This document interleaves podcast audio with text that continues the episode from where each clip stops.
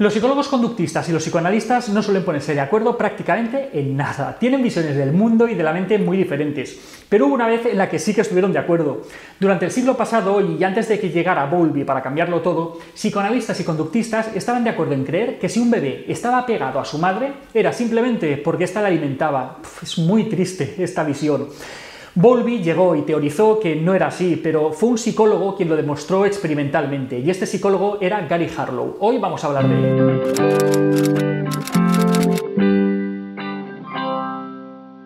Hoy en día sabemos que la relación entre una madre y su hijo incluye de una manera inseparable el contacto físico cercano y que este es imprescindible para la formación del vínculo de apego. Harlow logró demostrarlo empíricamente y sus descubrimientos fueron tan importantes que cambiaron el enfoque de los cuidados parentales en el mundo occidental.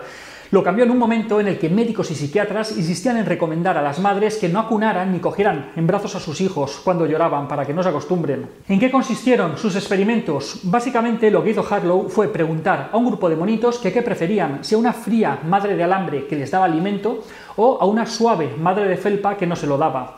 ¿Que cómo se lo preguntó? Separó a algunas de estas crías de sus madres pocas horas después del nacimiento y las crió en un laboratorio.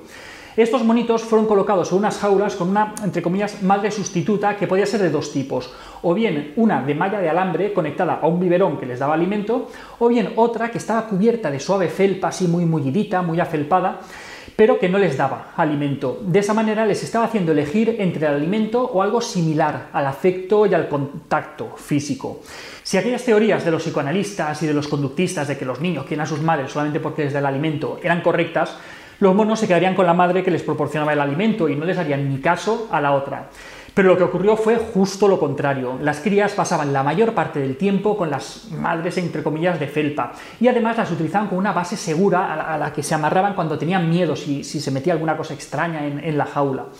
En estudios posteriores, además, cuando esa mamá de trapo podía incluso acunarles y proporcionarles alimento, el apego que mostraron por ella fue muchísimo más fuerte. No obstante, el haber sido criados en, unas condiciones tan anormales y tan alejados de una madre de verdad tuvo unas consecuencias muy negativas para su crecimiento.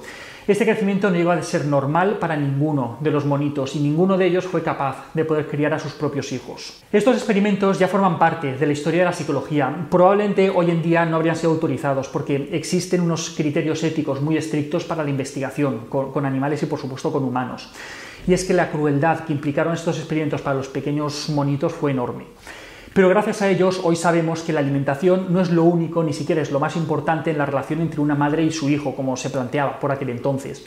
La relación entre una madre y su hijo incluye de una manera inseparable el contacto corporal cercano. Los bebés humanos, al igual que los macacos, tienen una serie de necesidades que deben ser satisfechas para que su desarrollo se produzca con normalidad.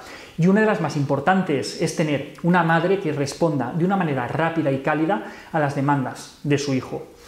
Esto que Harlow demostró en primates también lo observó Bowlby una década antes cuando estudió los efectos de los niños que habían sido criados en orfanatos como consecuencia de la guerra. Bowlby descubrió que habría un periodo crítico para el desarrollo del apego que estaría alrededor de los dos primeros años de vida. Si durante este periodo de tiempo no se formaba el apego o se rompía el vínculo, se podían producir unos daños gravísimos y permanentes en el desarrollo del niño. Como hemos visto y como demostró Harlow, el apego no es un capricho, es una necesidad que está al mismo nivel que el abrigo o la comida. Los niños necesitan establecer un vínculo de apego con sus cuidadores para poder desarrollarse sanos. Y hasta aquí otra píldora de psicología. Espero que os haya gustado y que os haya resultado interesante. Ya sabéis, si queréis sugerirme más temas para que trate aquí, podéis escribirme a píldoras sin acento albertosoler.es. La semana que viene, más. Un saludo. Que llegara Bob, teorizó que, joder, antes de que, joder, ¿ya?